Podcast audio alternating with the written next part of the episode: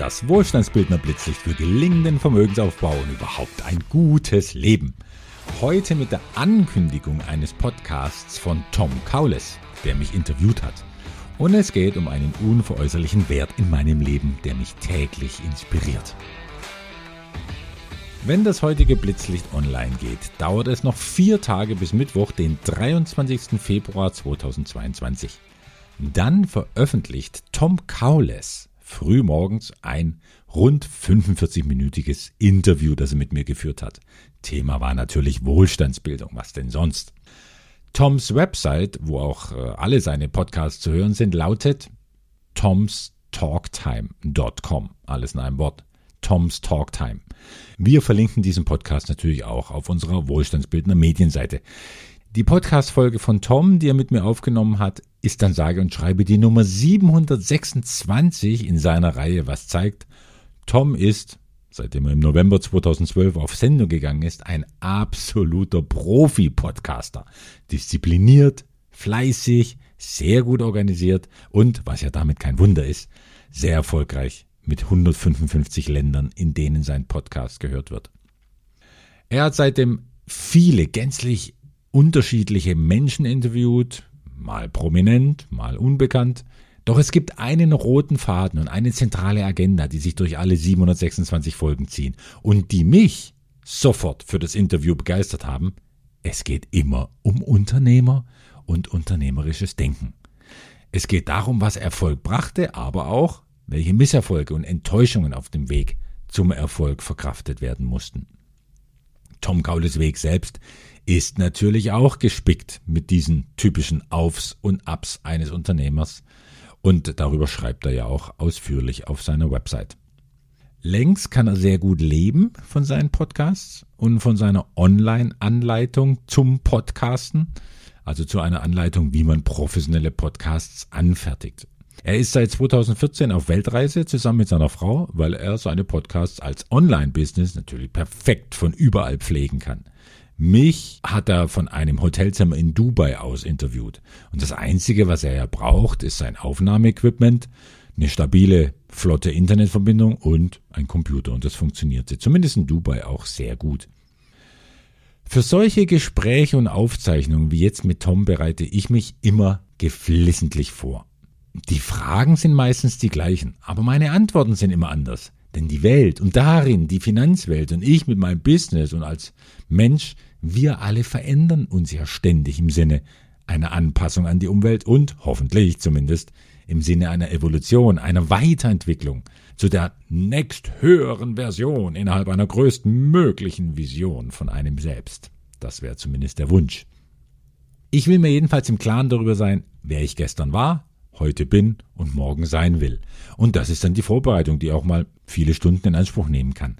Meiner Erfahrung nach geht es in solchen Kennenlernen und Porträtgesprächen immer um diese Fragen. Erstens, woher komme ich? Zweitens, wie ist meine Situation jetzt und wie beurteile ich sie mit ihren Chancen und Risiken? Drittens, wohin habe ich vor zu gehen mit den möglichen Chancen und Risiken? Und viertens, welchen Sinn sehe ich, gebe ich meinem Leben, sehe ich in meinem Leben und sehe ich in dem, was ich tue und was ich mir wünsche. Wenn ich also keine vorgefertigten Interviewfragen bekomme, was schon auch mal der Fall ist, dann decken diese vier Fragen für meine eigene Vorbereitung locker 80 bis 90 Prozent von dem ab, was so oder so ähnlich immer gefragt wird und was ich darauf Sinnvolles antworten könnte. Und so war es dann auch. Es war ein ganz und gar sympathisches Gespräch mit einem kurzen Vorgespräch per Zoom, um die Aufnahmetechnik äh, zu checken. Wir haben das per Zencaster gemacht und um letzte Fragen zum Ablauf zu klären. Wer wie Tom weit über 500 Interviewstunden an Erfahrung hat, der kann natürlich meisterlich mit dem Potenzial spielen, das auch in einer lockeren Unterhaltung liegt. Ich als Befragter habe diesen Erfahrungsschatz auch gleich gespürt, indem er schon nach wenigen Minuten das Interview in einen geschmeidigen Dialog verwandelt hat. Klar hat er mir alle Zeit gegeben, die ich mir genommen habe, um zu antworten, doch wie er sich dann teils mit eigenen Erfahrungen, Ansichten und Kommentaren eingebracht hat, damit es eben nicht wie ein steifes Frage-Antwort-Spiel daherkommt, das zeigt halt den Profi.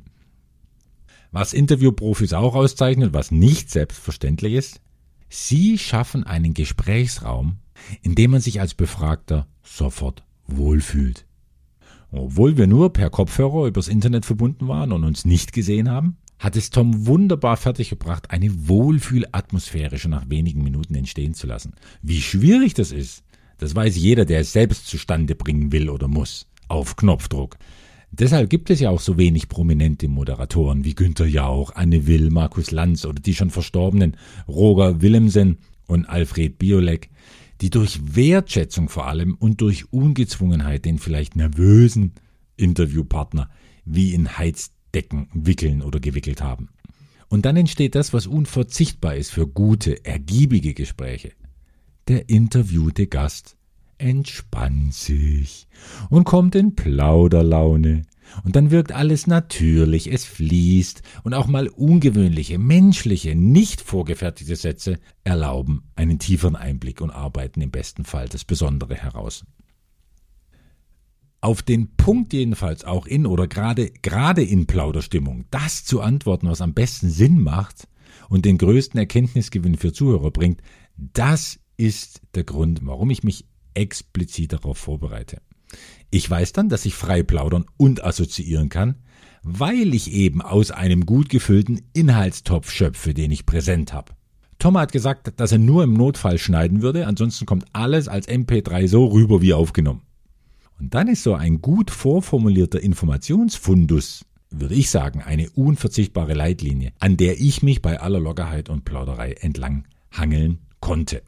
Politiker, die viel in Talkshows sitzen, sind darin übrigens Meister. Denn wenn es so aussieht, dass sie mal schlagfertig, spontan und frei antworten, dann steckt genau dort die gründlichste Vorbereitung. Sonst ist einfach nicht zu erklären, warum die rhetorisch ja höchst unterschiedlich begabten Politikprofis derart geschliffene Sätze über zwei Stunden raushauen können.